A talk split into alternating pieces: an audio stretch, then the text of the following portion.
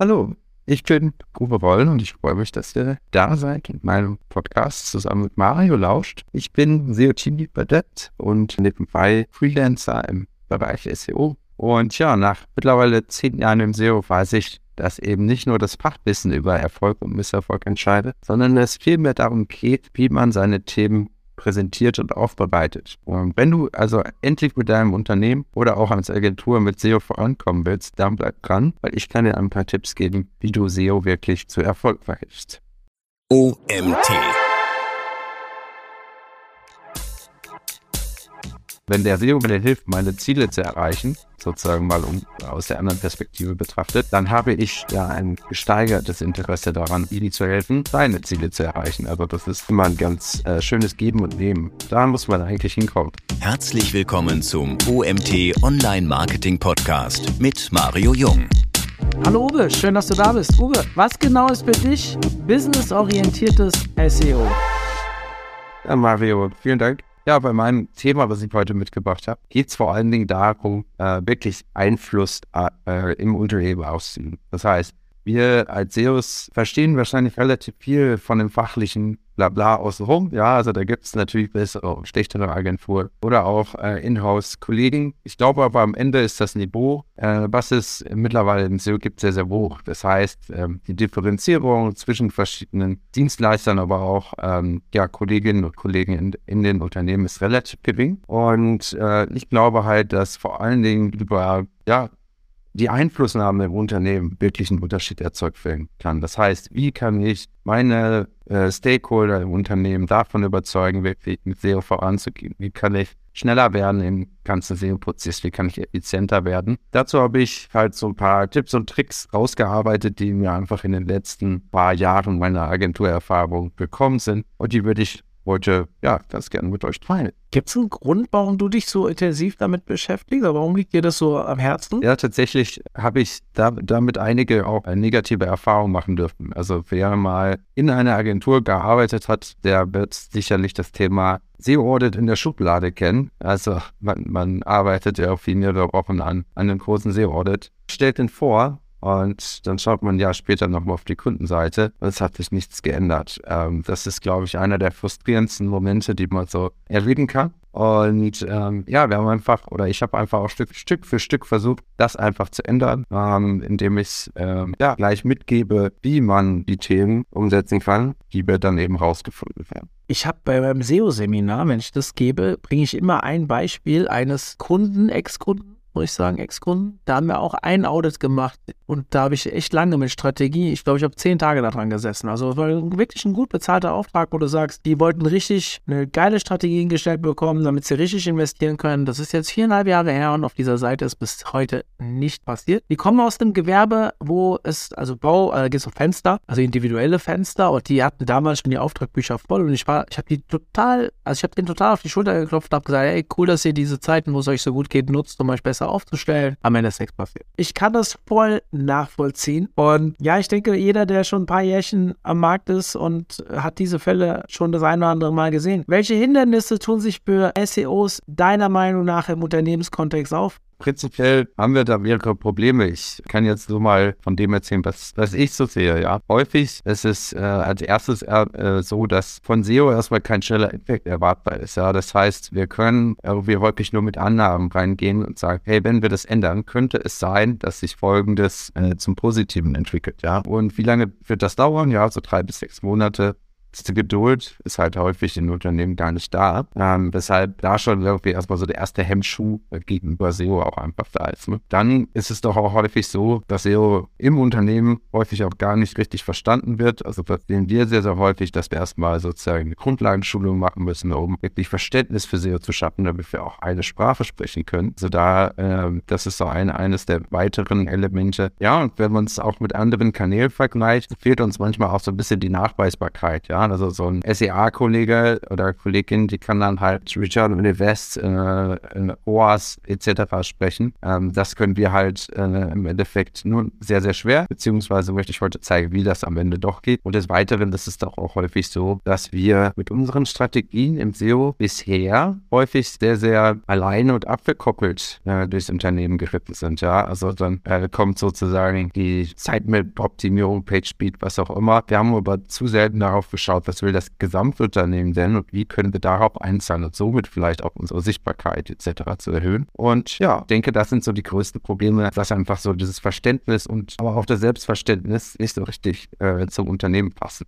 Das Thema Zeit will ich ganz kurz ansprechen. Also du hast als ersten Punkt gesagt, SEO dauert. Ja. Ich habe mit deinem Kollegen Darius keine wenigen Wochen her einen Podcast zum Thema Low-Hanging Fruits in der Suchmaschinenoptimierung aufgenommen. Das passt sehr gut. Deswegen packen wir den Podcast direkt mal in die Show Notes, ähm, wie man vielleicht seinen Kunden, beziehungsweise wenn Inhouse ist, seinen Vorgesetzten mit einfachen oder guten Maßnahmen schon mal eine gewisse Frustration oder positiv genannt, ein gewisses Grundverständnis mit an die Hand geben kann, weil man schnell Erfolge zeigen kann, um vielleicht diesen Punkt ein bisschen, um diesen Punkt ein bisschen auszuhebeln. Vielleicht, ja, ist nicht ganz so einfach. Es kommt auch immer darauf an, wie lange ist die Seite schon am Markt und wie ist der Wettbewerb und und so weiter. Das ist schon klar. Aber ich sag mal, ich möchte gerade mal auf diese andere Folge verweisen, da auch, dass wer Lust hat, sich da tiefer reinzudenken, kann sich das auch anhören. Wenn du jetzt vorankommen willst, dann, also ich bin immer so jemand, der predigt, setz dir richtige Ziele, setz dir vor allem Ziele, bevor du anfängst. Natürlich auch das Thema Monitoring. Wie siehst du das? Hast du da Tipps für? Beziehungsweise aus deiner täglichen Arbeit, wie gehst du damit um? Ja, tatsächlich eine der wichtigsten Fragen meines Erachtens. Ne? Also ähm, man kann am Ende tun und machen, was man will. Wenn man kein Ziel hat, auf das man hinsteuert, wird man nie ankommen. Ja? Und das ist irgendwie dann am Ende, ähm, ja, kann man dann auch keine wirklichen Erfolge feiern. Ja? Dementsprechend ist so wirklich die erste Frage, die ich mittlerweile auch bei, bei Kunden-Onboarding-Calls äh, stelle. Wie lautet eure Unternehmensstrategie? Wie lauten eure Unternehmensziele? Vielleicht dann auch runtergebrochen, wie lauten eure Marketingziele und Strategien? Das ist einfach super wichtig zu wissen, damit wir eben uns daran ausrichten können. Äh, wenn es möglich ist, vielleicht können wir sie auch noch ein bisschen verändern und ein bisschen feintunen, aber am Ende müssen wir als SEOs damit kohärent werden. Wir müssen irgendwie anschließen können, damit wir einfach auch eine Akzeptanz im Unternehmen erfahren. Da kommt es halt hinzu, dass wir zusätzlich eigentlich auch die richtigen KPIs damit reinnehmen sollten. Ja, also während wir dann häufig ja irgendwie von Sichtbarkeitssteigerung, Traffic-Entwicklung oder sowas sprechen, ist das vielleicht C-Level-Kollegen gar nicht so spannend. Ähm, die sprechen dann halt eher von äh, Umsatz. Ja? Und irgendwie können wir das im Zweifel auch. Wir haben die Daten eigentlich da, müssen das dann nur ummünzen. Ja, also auch die richtigen KPIs zu nennen, ist eines der Punkte. Und was äh, für mich halt auch wichtig ist, oder ein, ein, ein so Quick-Tip äh, am Ende, schaut halt auch mal, was eure Ansprechpartner in den Unternehmen oder eure Vorgesetzten, wenn ihr im Unternehmen halt für, selber für Ziele haben. Könnt ihr vielleicht äh, sozusagen helfen, diesen Personen das ist dann wirklich auch im People-Business an der Stelle, diesen Personen helfen, ihre Ziele zu erreichen, die sich selbst gesteckt haben, damit sie vorankommen. Ähm, weil das natürlich am Ende auch immer ein ganz guter Trigger ist. Wenn diese, also wenn der SEO mir hilft, meine Ziele zu erreichen, sozusagen mal um, aus der anderen Perspektive betrachtet, dann habe ich ja ein gesteigertes Interesse daran, ihnen zu helfen, seine Ziele zu erreichen. Also das ist immer ein ganz äh, schönes Geben und Nehmen. Da muss man eigentlich hinkommen, dass man weiß, okay, was sind die Unternehmensziele, sind die Ziele in den Stufen über mir, um da richtig anzudocken. Ganz wichtiger Punkt, dass man halt auch die Ziele der anderen wirklich kennt. Ja? Also du hast ja eben gesagt, mal sich informieren und so weiter. Bist jetzt, du bist jetzt selbst in der Agentur tätig bei Depp. Als ich noch operativ für die Agentur zuständig war bei uns, habe ich auch immer gesagt, Leute, wer ist am Ende der Entscheider? Wer ist derjenige, der euch hilft, den Entscheider zu überzeugen? Und welche Ziele verfolgen diese beiden Personen? Und können wir da vielleicht Ziele miteinander, einander matchen? Und wenn die nicht komplett gegen jedes logische Denken eines Beraters oder Unternehmers in meinem Fall auch entgegenstehen, dann sollte man versuchen, die auf jeden Fall mit einzupriorisieren. Vielleicht sogar nach ganz oben, einfach um die Leute auch zu überzeugen, alles andere machen zu dürfen. Das ist dasselbe wie bei den Low-Hanging Fruits, dass man sagt, ich mache mal ein paar äh, Low-Hanging Fruits, damit man die ersten Erfolge sieht, damit der Chef vielleicht sagt, okay, das scheint ja ganz gut zu funktionieren, wir nehmen ein bisschen mehr Budget in die Hand. Genauso ist es ja, ich, ich finde es immer ganz spannend, ich weiß nicht, ob du da auch Erfahrung mit hast, aber ich tippe mal ja, wenn du ja eher auch für größere Unternehmen arbeitest mit, mit Debt. Wenn du zum Beispiel einen Inhouse-Mitarbeiter hast, der für dich verantwortlich ist, also der macht die Agentursteuerung, ist dein Ansprechpartner und der hat auch Ziele also sprich, die mit seinem Gehalt gekoppelt sind. Jetzt hat er natürlich verschiedene Perf äh, Performance-Kanäle und hat vielleicht SEO. Da ist SEO für ihn immer sehr schlecht, weil Performance-Kanäle, die funktionieren meistens einen Ticken schneller, meistens, nicht immer, meistens einen Ticken schneller, zahlen natürlich dann auch direkt auf sein Gehalt ein. Plus, SEO nimmt ihm Budget weg von seinem Budget und die Ergebnisse kommen erst später. Da ist ja die Überzeugung, wenn du Pech hast, deutlich schwieriger überhaupt für SEO zu plädieren. Wenn du ihn dann dazu bekommst, dann solltest du unbedingt wissen, was für ihn wichtig ist, weil sonst ist er ja nicht mehr auf deiner Seite. Ja, also ich sag mal, die Situation, dass man Entscheidungsträger hat, die beide Suchmaschinenkanäle beispielsweise betreuen, ist ja leider gar nicht mal so häufig. Ja, also dass es da irgendwie gemeinsame Ziele gibt, das ist ja das nächste Problem, was damit einhergeht. Äh, häufig äh, sind das ja auch noch verschiedene Abteilungen. Wenn es dann doch den glücklichen Fall gibt, dass diese Abteilungen in einer liegen, ähm, dann ist es doch so, dass man wahrscheinlich auch mit, mit einem gewissen Split einfach äh, rechnen kann. Ne? Also ein langfristiges Investment würde ich sie als, also SEO würde ich als langfristiges Investment bezeichnen. Und ich würde auch im Sinne einer Investitionsstrategie auf dem äh, Devisenmarkt wahrscheinlich äh, manche Dinge eher langfristig äh, sicher anlegen, während ich bei manchen vielleicht auch eher auf kurzfristigen Erfolg ziele und so ein bisschen die Risiken verteilen. Ja, und ähm, ich glaube, wenn man eben nicht in SEO investiert, wird man halt langfristig eben auch auf den hohen Kosten, die durch äh, SEA entstehen, sitzen bleiben. Das heißt, ich denke, auch für den Ansprechpartner oder die Ansprechpartnerin dann vor Ort, ist halt einfach viel zu kurzfristig, wenn ich mich nur auf bezahlte äh, Klicks einlasse. Ja. Wenn man natürlich nur ein Jahr da bleiben will in einem Unternehmen, dann macht es vielleicht keinen Sinn, auf SEO zu setzen. Ja. In deinem Vortrag damals beim OMT, da ging es ja um das Thema, da hatten wir, da hattest du sieben Tipps dabei. Jetzt haben wir ja gesagt im Vorfeld, im Vorgespräch, dass wir das ein bisschen anders aufteilen wollen, aber ähm, du hast mehr Tipps mitgebracht. Bis jetzt haben wir über Ziele gesprochen. Was für Tipps hast du noch für uns?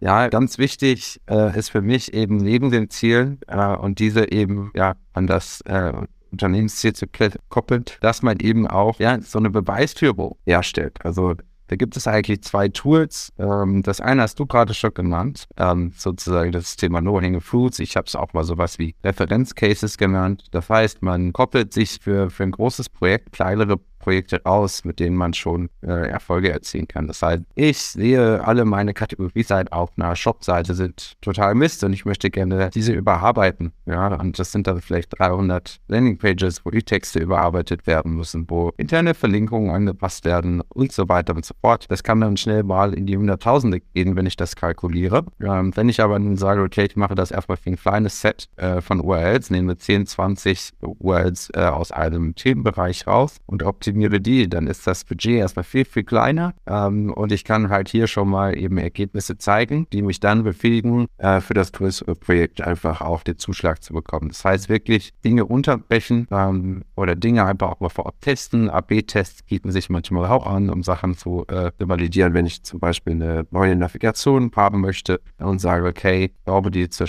meiner internen Verlinkung, das ist schwer nachweisbar, aber das Gegenargument kann ich ja widerlegen äh, was dann häufig kommt. Ja, die Nutzer wollen das aber nicht so, beispielsweise. Dann mache ich halt mal ein Testing, teste das mal ab und gehe halt mit quasi diesem Beweis dann in die Diskussion. Und so habe ich dann halt einfach schon ein bisschen Vorarbeit geleistet. Ich habe Ergebnisse gezeigt und kann mich eben für größere Aufgaben eben empfehlen. Und das ist das eine Thema. Und das andere Thema wäre halt äh, das Thema Business Case. Also da habe ich in letzter Zeit sehr, sehr viel Fokus drauf gelegt, wirklich herauszufinden, wie man beispielsweise ganz gut ähm, ja, SEO-Erfolge forecasten kann, wie man sie ja im Vorhinein messbar machen kann. Soll ich, ja genau, ich kann da gerne mal drauf eingehen. Also ähm, soll ich mal ein bisschen ähm, erläutern, wie man das so schrittweise machen würde, beispielsweise? Oder ja, fände ich sehr cool, weil also gerade dieses Thema Business Case, ich meine, wie oft wird jemand gefragt, egal ob Inhouse oder als Agentur, wenn ich jetzt das Geld in, in sie investiere, was, was, was kommt denn da zurück? Ja, und dann stehen ja viele Zeros da und machen hier, äh, uh, das kommt drauf an oder keine Ahnung, genau, genau prognostizieren kann man es nicht. Natürlich, die Rechnung, die du jetzt aufstellst, die wird auch nicht zu 100% genauso kommen, wie, wie, wie du sie angibst, aber zumindest hat man Richtwerte. Und äh, ich würde gerne, also mich würde sehr interessieren, wie du es machst und ich denke, wir haben einige Hörer, die das auch interessant finden. Ja, absolut. Ähm, also wirklich sehr, sehr wichtig. Und ich kann auch sagen, dass die Anwendung von Business Cases, wie auch immer man sie ausgestaltet, am Ende wirklich Erfolge bringt. Also das äh, sehe ich in meiner täglichen Arbeit da, wo wir mit den Business Cases reingehen, schaffen wir höhere Überzeugungsraten, würde ich etwa sagen. Also Themen, die dann auch lange äh, sozusagen auf der Wartebank standen, werden dann plötzlich angeschoben, weil halt ein, Wert dahinter steht, weil eine Eurozahl dahinter. Naja, der einfachste Start ist halt irgendwie, also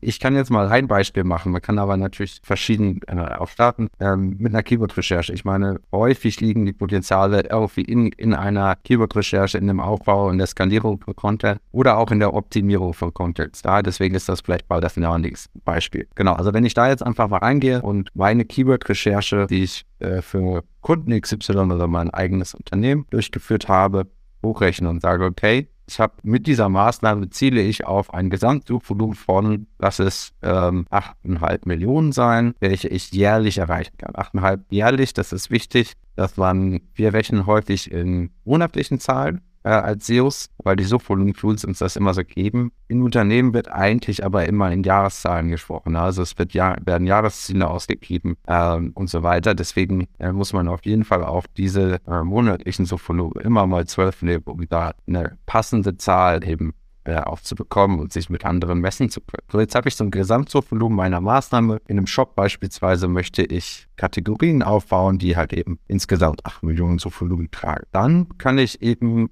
äh, hingehen und äh, als nächsten Schritt beispielsweise mir durchschnittliche Klickraten für Positionen ziehen. Also das ist jetzt sozusagen erstmal die, die Datenaggregation. Ja. Das heißt, ich kann entweder mit Marktstudien hingehen. Ja, es gibt mittlerweile relativ viele gute Marktstudien, äh, sei es von äh, SEMrush äh, und so weiter und so fort. Da gibt es äh, diverse ja, CTR-Studien auch für Branchen. Noch besser ist es allerdings, wenn man in seine eigenen CTRs schaut ja, und wirklich guckt, okay, wenn ich auf Position XY mit einem transaktionalen Non-Branded Keyword ranke, welche Klickrate habe ich dann? Und wenn ich einen gewissen Traffic-Resatz habe, sind die Klickraten am Ende auch sehr aussagekräftig. Das heißt, ich bilde mir so eine Matrix mit den Klickraten von Position 1 bis 10, ja, um einfach ähm, den Suchvolumenwert im nächsten Schritt quasi unterzurechnen. Ja, also ich kann ja nicht mit dem Suchvolumen rechnen, sondern ich muss ja mit das mit einer Klickrate multiplizieren, um wirklich den Traffic-Wert zu bekommen. Und da gehe ich dann meistens hin, sozusagen im nächsten Schritt und sage, okay, ich multipliziere dieses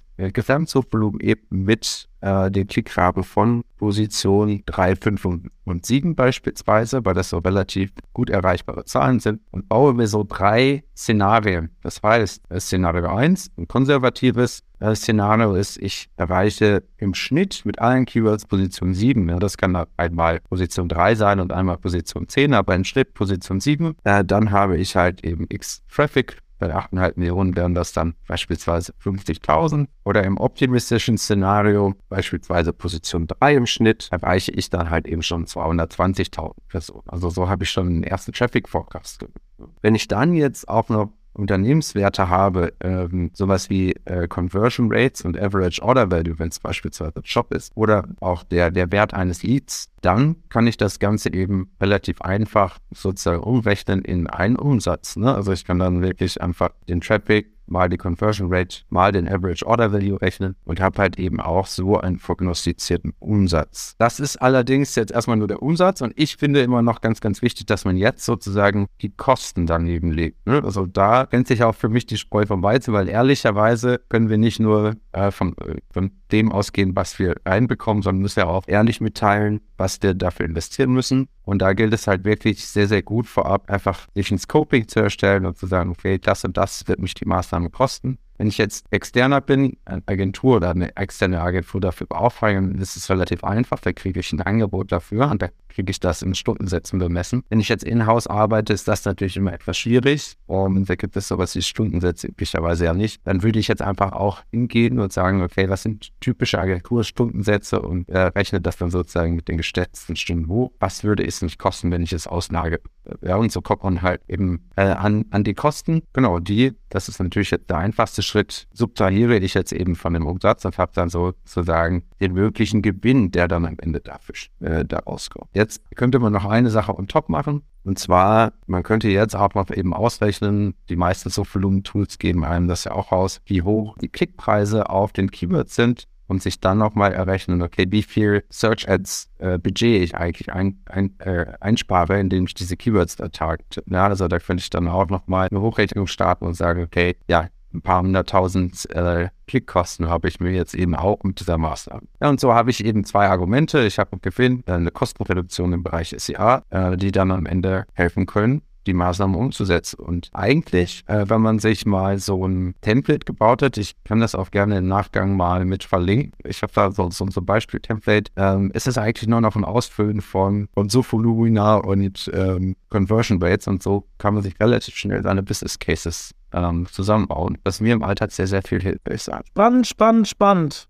Ja, du, ich finde das total cool, wenn man diese Cases rechnet. Vor allem, ich meine, dann gibt es ja auch noch Möglichkeiten, äh, Beispiel Systrix hat ja eine Studie über Klickwahrscheinlichkeiten rausgegeben, dass man auch guckt, okay, welche Position habe ich? Also auch alleine nicht nur, ob ich es überhaupt mache, sondern auch investiere ich in Sachen Veredelung. Also keine Ahnung, habe ich Position 12, was bringt es mir dann auf Seite 1 zu kommen? Wie viel, oder ich bin auf Position 6, macht es jetzt für mich, ich glaube, du hast eben von Durchschnittsposition 7 gesprochen. Was, was, wenn was für einen Impact habe ich denn, wenn ich das nochmal zwei oder drei Positionen nach vorne schiebe? Ich meine, das zu prognostizieren ist nicht immer so einfach, aber, aber macht ein Veredelungsprozess nochmal Sinn, wenn ich den über 100 verschiedene Content-Dokumente zum Beispiel lege. Ich weiß, am Ende klappt es bei 60 und bei 40 nicht, aber ich nehme dann den, den Durchschnittswert und äh, weiß einfach, wenn ich durchschnittlich zwei Positionen höher komme, habe ich halt so und so viele Besucher mehr, kann das wieder runterrechnen auf Kosten. Auf, und äh, total spannend, meiner Meinung nach, sowas äh, zu hinterlegen. Klar, wenn man am Ende sagt, wenn der Chef dann sagt, okay, lass uns das mal ausprobieren mit drei Artikeln, ja, dann kann es halt auch bei zwei in die Hose gehen, weil aus der Wettbewerb auch darauf reagiert oder weil es einfach nicht funktioniert, warum auch immer. Und auf einmal hat man natürlich auch genau den gegenteiligen Effekt, dass es nämlich keinen Anklang findet. Aber wenn man dann eine gewisse Grundmenge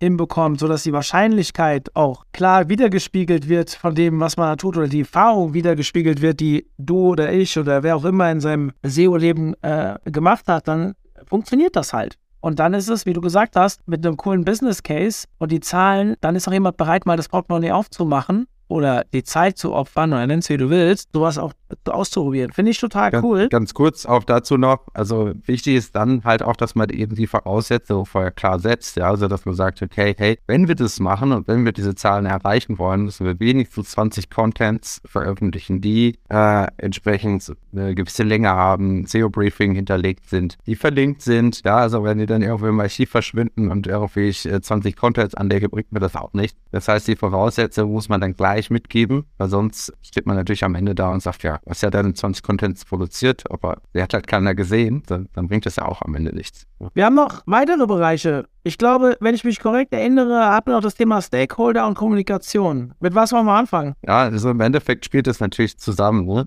Die Stakeholder und die Kommunikation, da das dann natürlich ein gemeinsames Feld ist, wie ich behaupten würde. Ich finde, ich würde gerne mal mit dem, mit dem Gliederungspunkt Stakeholder starten. Also da habe ich mir eben auch zwei Tipps quasi ausgesucht. Für mich eine der größten Erkenntnisse so über meine Zeit, das hatte ich auch eingangs mit den größten Problemen der SEOs identifiziert. Also SEOs stehen ja häufig alleine da, so hatte ich es mal formuliert, weil sie irgendwie in, ihrem, in der stillen irgendwelche nerdigen Sachen machen. Das muss aber eben nicht so bleiben. Ja. Also häufig ist es doch so, mein lieber Freund Stefan Zisch hat äh, immer gesagt, wir sind die Hausmeister der, äh, der Website. Also wir, wir haben irgendwie mit allen Leuten zu tun. Äh, jeder kennt uns doch am Ende. Und wir haben doch auch mit allen äh, Bereichen Schnittstellen. Und das müssen wir halt viel, viel mehr nutzen und uns dann irgendwie, ja, so, so Arbeitsgruppen bilden. Ja, das ist für mich irgendwie so, so ein wichtiges Thema. Das heißt, wenn ich jetzt beispielsweise den Ratgeberbereich einer Website ausbauen will, na, dann spreche ich halt mal mit dem Content-Team, da spreche ich mal mit dem Legal-Team, das vielleicht Bedenken hat auf der rechtlichen Haltbarkeit der, der alten Inhalte beispielsweise. Dann spreche ich mal mit einem UX-Team, welche vielleicht auch äh, Interesse daran haben, äh, nochmal mehr Inhalte oder andere Inhalte äh, zu spielen. Also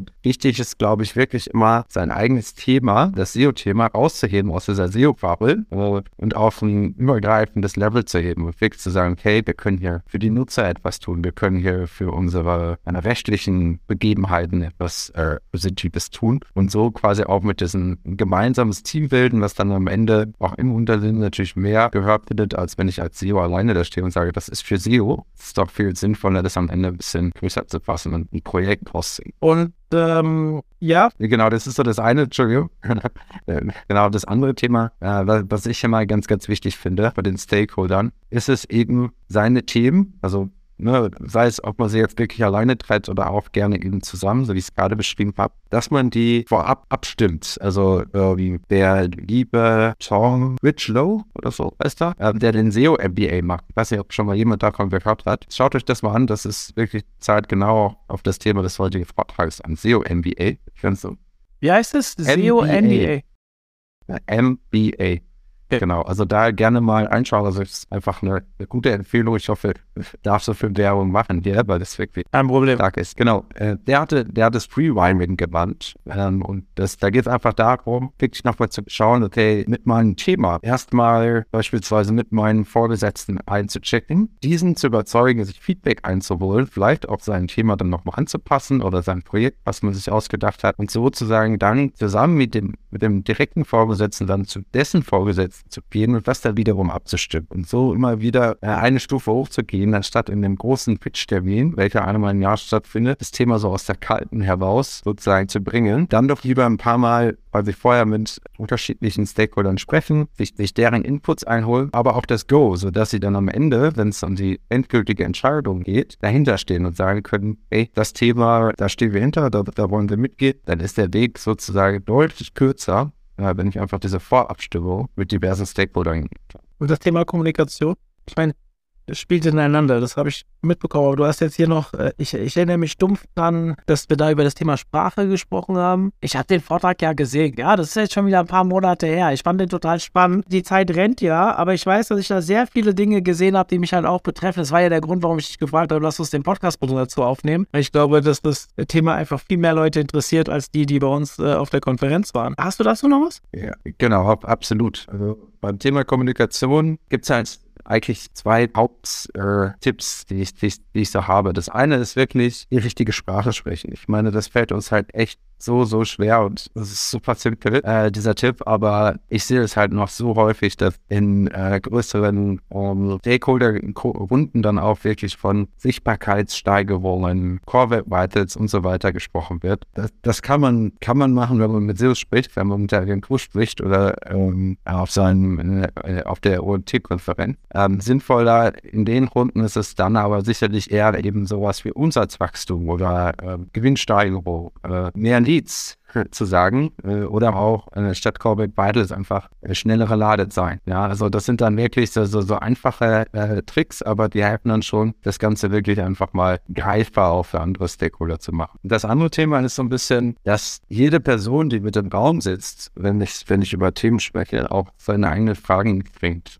Und wenn ich weiß, wer über meine Themen entscheidet, das sagst du auch am Anfang so gesagt. muss wissen, wer entscheidet über die Themen am Ende. Dann sollte ich versuchen, am Anfang die Frage schon von diesen Stakeholder eben zu beantworten. Ja, also ähm, gleich mitzubringen, wenn der CFO mit drin sitzt, wie viel äh, Umsatzerwartung das ganze Projekt hat, also ein Business Case vielleicht. Wenn der CTO mit drin sitzt, muss ich halt wissen, wie viele Ressourcen wird ihnen das kosten, wenn wir das jetzt umsetzen, weil das wird seine erste Frage sein. Und so weiter und so fort. Wenn der Brand Manager drin sitzt, sollte ich vielleicht auch noch was für den äh, auf die äh, Petto haben und sagen, hey, schau mal, äh, wir können auch noch die Brand Awareness steigern mit unserer Maßnahmen. Also wirklich versuchen, auf die Bedürfnisse der Leute einzugehen, ihre Themen mit einfließen zu lassen, weil so tun sich halt einfach herabholt und am Ende haben wir das ja alles mit drin. Das ist ja nicht so, wir lügen, sondern die Themen sind häufig mit dabei und wir sprechen es noch nicht auf. Und äh, das steht uns dann manchmal doch auch im Wege. Also ganz viele, ganz tolle Punkte. Äh, ich konnte mich nicht mehr an alle erinnern, aber ich wusste noch, dass ich unbedingt dieses Thema ja im Podcast haben wollte. Für mich ist, das habe ich mich im Vortrag schon gefragt, ohne das kritisieren zu wollen, nicht falsch verstehen, Uwe, das Thema Kommunikation habe ich im Gefühl, ist immer das größte Problem von allen. Also, ich meine, du hast ja keine Priorisierung reingegeben, ja wenn ich priorisieren würde, bei diesen Punkten, die du mitgegeben hast, ist für mich immer Kommunikation das A und O. Also ich merke das ja auch, ich, das wirst du aus der Agentur auch kennen. Das Thema Kommunikation bringt immer das größte Problem. Einer will etwas, kommuniziert es falsch und auf einmal fühlen sich fünf Leute auf den Schlips getreten oder können ihre Arbeit nicht richtig machen oder was auch immer. Ganz klar. Ich würde das jetzt gerne mit dir vielleicht ein bisschen priorisieren. Also ja, Kommunikation, äh, Thema Strategie, das war dein erster Punkt, ist natürlich auch super wichtig und ohne das eine, ohne das andere ist halt auch schwierig. Aber vielleicht anders gesagt, was, wo siehst du denn so eine Priorisierung in der Herangehensweise? Also wenn du jetzt einen Kunden, einen Neukunden hast, was sind die Punkte, wie arbeitest du die nacheinander ab? Ja, arbeite ich das äh, nacheinander ab. Schwierig, ja? Tatsächlich, ja, äh, schwierig, aber eigentlich auch, auch, relativ klar. Also ich glaube tatsächlich so die, die, beiden Punkte, die du genannt hast, sind am Anfang am wichtigsten. Äh, Strategie und Kommunikation. Also bevor ich ja okay mit Kunden spreche, informiere ich mich erstmal darüber, mit wem ich spreche. Ja, also das ist äh, sozusagen, sei es bei einem Sales Call, bei einem Pitch oder was auch immer, äh, informiere ich mich erstmal, wer sitzt denn da. Also das heißt, da äh, mache ich schon die ersten äh, Schritte sozusagen auch in der Kommunikation, dann zu wissen, okay, was muss ich ansprechen? Wie kann ich mit den Leuten sprechen? Muss ich sie duzen? Muss ich sie sitzen? Das sind ja auch schon so einfache Fragen, die man äh, sich da stellen muss. Das heißt, das ist sozusagen das Wichtigste. Und wenn ich dann sozusagen mit den Leuten spreche, dann frage ich wirklich gleich ab, okay, was ist eure Strategie? Was sind eure Ziele? Wo wollt ihr hin? Ich glaube halt, dass das am Ende auch, ja, ich einen guten Eindruck macht, wo man eben auch zeigt, hey, ich will euch helfen, eure Ziele zu erreichen. Ich will nicht SEO machen, um das SEO spielen, sondern ich will wissen, wo wollt ihr hin? Und es kommt auch ab und zu vor, also die Fälle haben wir eben auch schon gehabt, dass wir dann sagen, okay, für eure Ziele macht SEO keinen Sinn. Äh, sucht euch jemand anderen oder macht, oder macht erstmal ein bisschen Brand Activation und da äh, pusht in der Thema. Es gibt gar kein Search-Demand beispielsweise für euer Thema. Also in dem Moment können wir noch gar nichts machen. Und dann geben wir das auch wieder zurück. Also da wirklich nochmal der Fokus auf, wo wollt ihr hin, was sind eure Ziele und können wir als CEOs überhaupt dazu beitragen. Äh, ganz, ganz wichtig auch äh, sozusagen zu erfahren. Wenn ich dann sozusagen diese erste Hürde genommen habe, mir eine Strategie gebaut habe und alles, wo wir hinwollen, dann kann ich natürlich auch viel gehen, sagen, okay, so und so setzen wir das um, das und das wird jetzt nicht kosten. Aber ich glaube, das ist die erste Hürde, die wir nehmen müssen, die ist eher so auf der menschlichen, auf der äh, kommunikativen Ebene, äh, viel mehr denn als auf der, auf der faktischen äh, Zahlenebene. Am Ende spielt alles irgendwo miteinander äh, ineinander rein. Aber ich, ich fand es gut, wie du es jetzt gerade zum Ende aufgelöst hast, weil das ist für mich, ich habe es ja vorher auch schon gesagt, sind so die wichtigen Punkte. Wenn das nicht funktioniert, dann kriege ich gar nicht die Chance, vielleicht irgendeine Beweisführung zu starten. Deswegen finde ich sehr cool, cooler Abschluss. Lieber Uwe, ähm, coole Tipps hat Spaß gemacht für diejenigen, die Bock haben, den Vortrag zu sehen. Oh, da muss ich jetzt ein bisschen vorsichtig sein, was ich sage. Das war ja ein Konferenzvortrag, kein Webinar. Ja, der ist käuflich erwerbbar. Ich glaube, die kann man auch einzeln kaufen. Oh, da müsst ihr mich anschreiben. Wer Bock hat, diesen Vortrag zu sehen, muss ich raussuchen, kann gerne mich anschreiben unter info.omt.de. Das kommt dann auch bei mir raus. Und ähm, dann muss ich mal gucken. Ich glaube, kostenfrei darf ich die nicht rausgeben, aber, aber es wird, es, also es lohnt sich. Ja? Ich sage immer, wenn ein Tipp dabei ist, den man umsetzen kann, jetzt aber hier kein Patch machen. Ich glaube, nur ein einzelner Vortrag kostet 20. Also es ist echt überschaubar. Wenn er Bock drauf hat, äh, wie gesagt, schreibt mich an. Uwe, vielen lieben Dank für, für deinen Input und schön, dass du Zeit gefunden hast. Und ja, wir werden uns nächstes Jahr, so wie in den letzten Wochen, öfter über diesen Weg laufen, tippig. Ganz bestimmt, Mario. Vielen Dank, dass ich da sein durfte und äh, wir sehen und hören uns. Liebe Grüße an die Kollegen. Danke. Ciao. Bis dann. Zum Abschluss der Folge mit Uwe auch heute nochmal der Hinweis auf unsere Tool-Konferenz unter omt.de slash tool-konferenz. Den Link findet ihr auch in den Show Notes. Findet ihr unsere Tool-Konferenz, die am 2. März stattfindet. Der Eintritt ist kostenfrei. Sie findet rein online statt und es werden euch 21 Vortragsslots geboten rund um das Thema Tools. Das können Toolvorstellungen sein, das, das können aber auch Vorträge in Sachen Expertise der Toolanbieter zu ihrem Bereich sein oder wir haben auch eine Panel-Diskussion vorbereitet. Diverse unterschiedliche Content-Formate, die euch definitiv alle weiterbringen werden. Es ist kostenfrei. Meldet euch jetzt an. Ich freue mich auf euch.